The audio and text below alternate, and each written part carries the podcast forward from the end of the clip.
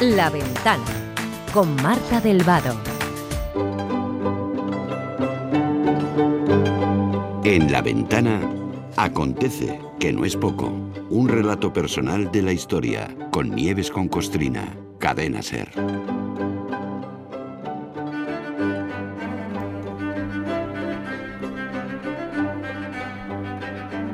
Hola Nieves, buenas tardes.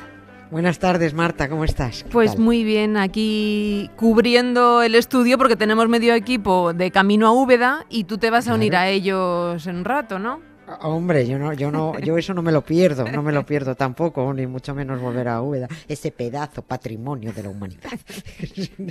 Oye, la historia de hoy, la historia de hoy nos va a llevar al medievo, en un intento de reforma de la Iglesia anterior a la de Lutero una historia tenebrosa a la que no le falta ningún elemento. Yo no la conocía, pero estaba leyendo el guion y no le falta nada, Nieves.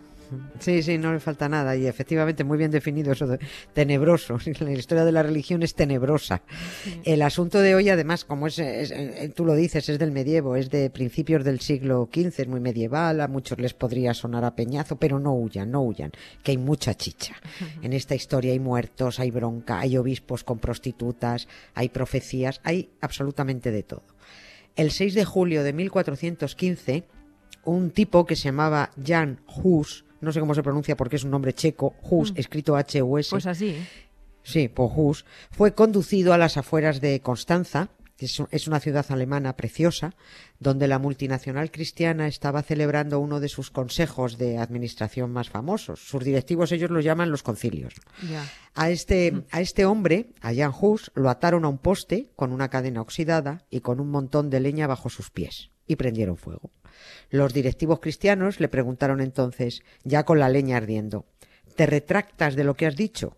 Y dijo para sus adentros Janjus, ¿pero de qué me voy a retractar? Si no me habéis dejado abrir el pico, si no he dicho lo que he venido a decir. Pero como en aquel siglo XV eran muy redichos, en realidad lo que verbalizó Jan Hus fue lo siguiente. La intención principal de mis predicaciones, de mis escritos y de todos mis actos fue la de arrancar a las gentes del pecado, y hoy quiero morir en paz en esa verdad que he enseñado. En resumen, que no se retractó y concluyendo, que lo achicharraron.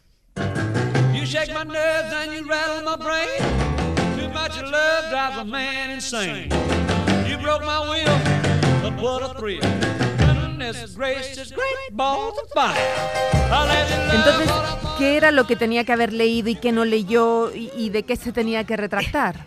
Pues, pues, es que no le dejaron al pobre. Fue a Constanza a leerle la cartilla a los curas, pero no, no, no se lo permitieron. Mejor vamos a situar primero a este hombre para poner el, el contexto. Vale. Antes de, antes de que Martín Lutero la liara parda con su bronca a Roma, hubo otros dos que también intentaron decirle al alto standing eclesiástico que de qué iban, que se habían salido del camino, que aquello ya no era lo que debería ser. Y esos fueron el inglés John Wycliffe y el checo Jan Hus. Detalle importante para luego, para que luego vamos a contar. Hus significa ganso en checo. este hombre se llamaba Juan Ganso, entendernos. Estos dos Wycliffe y, y, Hus fueron los precursores de la reforma protestante. Lo que pasa es que no triunfaron como triunfó Lutero, ni alcanzaron la fama que alcanzó Lutero. El primero en levantar la voz diciendo que la Iglesia era un putiferio y que necesitaba una reforma urgente fue el pensador y teólogo inglés John Wycliffe, que este se murió en 1384, años antes de cuando estamos hablando. Pero sus ideas reformistas corrieron mucho por el norte y el centro de Europa después de muerto. Esas ideas cuajaron especialmente en Praga, y como estaba haciendo muchísimo daño al negocio, al negocio cristiano, el arzobispo de Praga pidió a los teólogos que buscaran en los escritos de Wycliffe ideas heréticas, que fueran contrarias a la fe, pues para poder mm. condenarlas y prohibirlas. Pero hubo otro teólogo, un tío muy listo, que dijo, pero si este tío tiene razón, la iglesia es un despiporre y hay que reformarla. Ese era Jan Hus, que se volvió defensor de las ideas de Wycliffe y que tenía además 30.000 seguidores en Praga, en Twitter no sé cuántos, y que entre otras cosas condenó, como hizo Lutero 100 años después, la venta de indulgencias de los papas a los pánfilos cristianos. Pero, a, ver, dices, la venta de indulgencias, eh, tú me corriges, ¿eh? pero más o menos la venta de indulgencias consistía en vender unos papelitos a los cristianos que les aseguraba llegar antes al cielo saltándose el purgatorio, vaya. Eh, más o menos. Exactamente, exactamente, exactamente eso. Les vendían eso, les decían, tengo, usted me paga por este papelito y usted va a llegar enseguida al cielo, se salta el purgatorio. Es así. Era, es que es una estafa, era una estafa en toda regla y, y sigue siéndolo. Las vendían para sufragarse en realidad sus vicios, sus lujos, sus guerras, que tenían que construir el Vaticano, pues vamos a vender indulgencias. Todavía existen las indulgencias, pero ya no, ya ¿Ah, solo piden la bolsa. Sí, sí, existen, te dicen, te dan indulgencia plena, ya no, ya no las venden, solo piden, piden la voluntad. También te digo que el que pague por ellas ahora en pleno siglo XXI, pues se merece que lo estafen. el caso es que Jan Hus fue excomulgado por criticar el despiporre y el negocio de los papas y tuvo que salir por pies de Praga. Esta era la situación de este hombre cuando el rey Segismundo de Luxemburgo, que como su propio nombre indica era rey de Hungría y Croacia, se llamaba de Luxemburgo, convocó, este hombre convoca el, que luego fue emperador, convocó el famoso concilio de Constanza. Y dice Jan Hus, pues hombre, sería la oportunidad, ya que están todos estos sinvergonzones reunidos, poderles plantear unas cuantas ideas para reformar y mejorar la iglesia.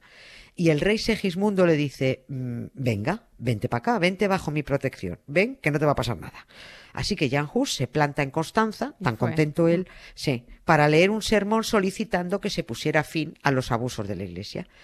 Pero claro, teniendo en cuenta que el concilio había reunido a unos 320 directivos entre cardenales, obispos y abades, aparte de 18.000 curas de, clase B, de baja estofa que también fueron, bueno, y que para dar servicio a todos estos cardenales, obispos y abades se había reforzado la ciudad con 700 prostitutas, está claro que el sermón les iba a entrar por un oído y les iba a salir por el otro.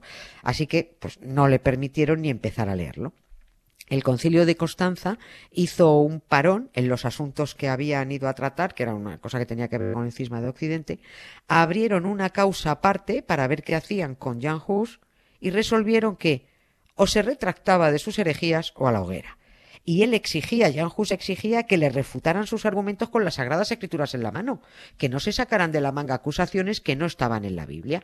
ni caso, por supuesto, lo achicharraron. Lo que pasa es que ya que estaban y puestos a condenar y a ejecutar, dijo, bueno, pues vamos a aprovechar para darle lo suyo al inglés, al, reformista, al Wycliffe.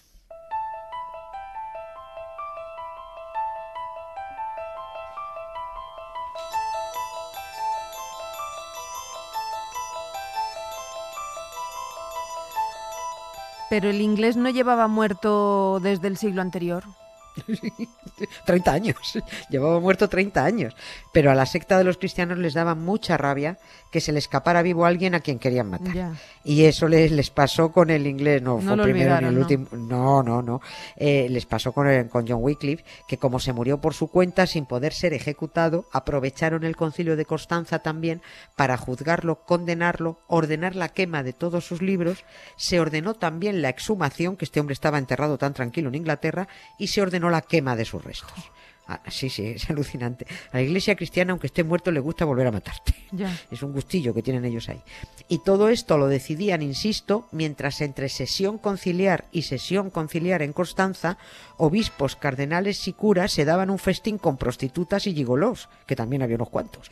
Por eso no les gusta a los curas que se estudie historia de religión, porque ahí se sabe de dónde vienen, lo que son y lo que han hecho.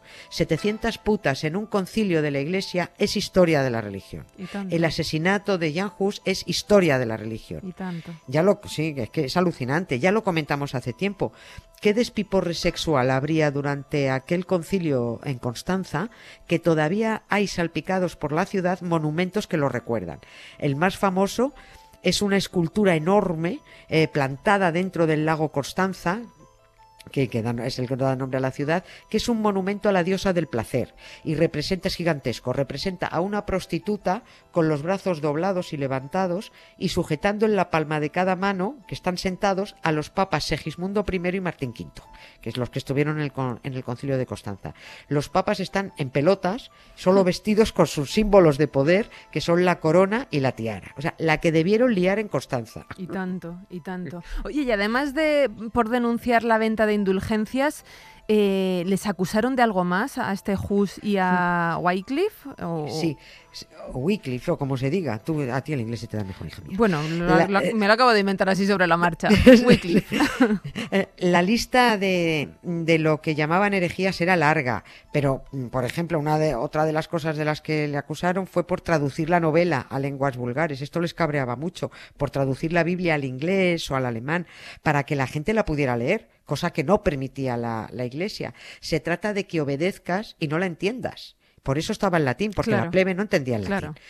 Eh, John Wycliffe este también se atrevió a decir en voz alta que eso de la transustanciación, o sea, que eso de que el pan y el vino lo convierte un hechicero en un altar en el cuerpo y la sangre de Cristo, decía que eso era un cuento chino, que eso era magia, que eso era hechicería.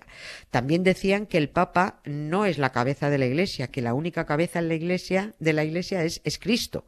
En fin, el caso es que después del asesinato de Jan Hus en Constanza, sus partidarios se fueron soliviantando, sobre todo en Praga, y nació el famoso movimiento reformista de los husitas, los seguidores de Hus. Sí, de ahí vienen los husitas. De todas las revueltas religiosas de aquella época medieval, la de los husitas fue la que más duró y la que más se alargó en el tiempo. También es cierto que no fue solo una revuelta religiosa, tenía muchas implicaciones sociales, nacionalistas, económicas, culturales, pero bueno, eso hoy no toca. Cuando llegó Lutero, los ecos de los husitas todavía estaban ahí.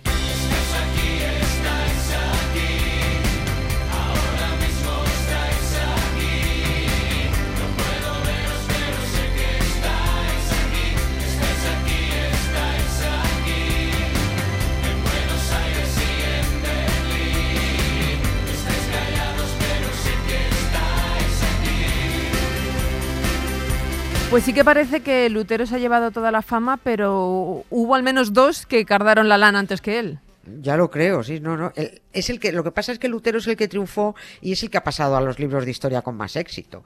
Es más, Jan Hus sabía que iba a triunfar Lutero si hacemos caso de su profecía. Ah, sí. Pero, pero ojo, teniendo en cuenta que la profecía la difundió Lutero y Lutero era un ah. liante, yo, no, me fío. Pero es una profecía muy chula y la contamos.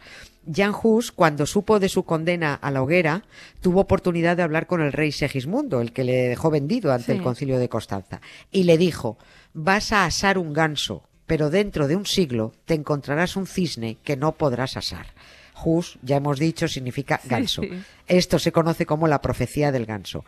El cisne, se supone, fue Lutero, que apareció en escena justo 100 años después. Por eso en muchas iglesias luteranas se ve un cisne sobre la puerta de entrada, cisnes en los púlpitos, veletas con forma de cisne. Y hay mucha iconografía de Lutero en la que se le ve con un cisne al lado, aunque a veces a mí me parece más un ganso que un cisne, da igual. Pero si es un ganso fue su precursor, Janjus, el ganso asado. A lo mejor Lutero se lo inventó para registrar el logo, no lo sé, pero como leyenda nos vale. Si la gente se cree lo de Dios, ¿por qué no te vas a creer lo del ganso?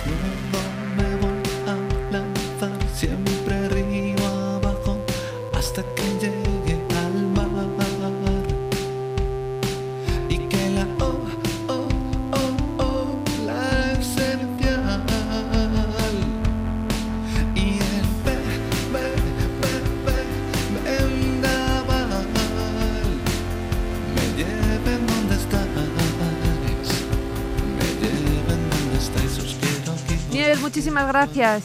Gracias a ti, Hasta la semana que viene. Me voy para Úbeda. Venga, venga, pasadlo bien. Un beso.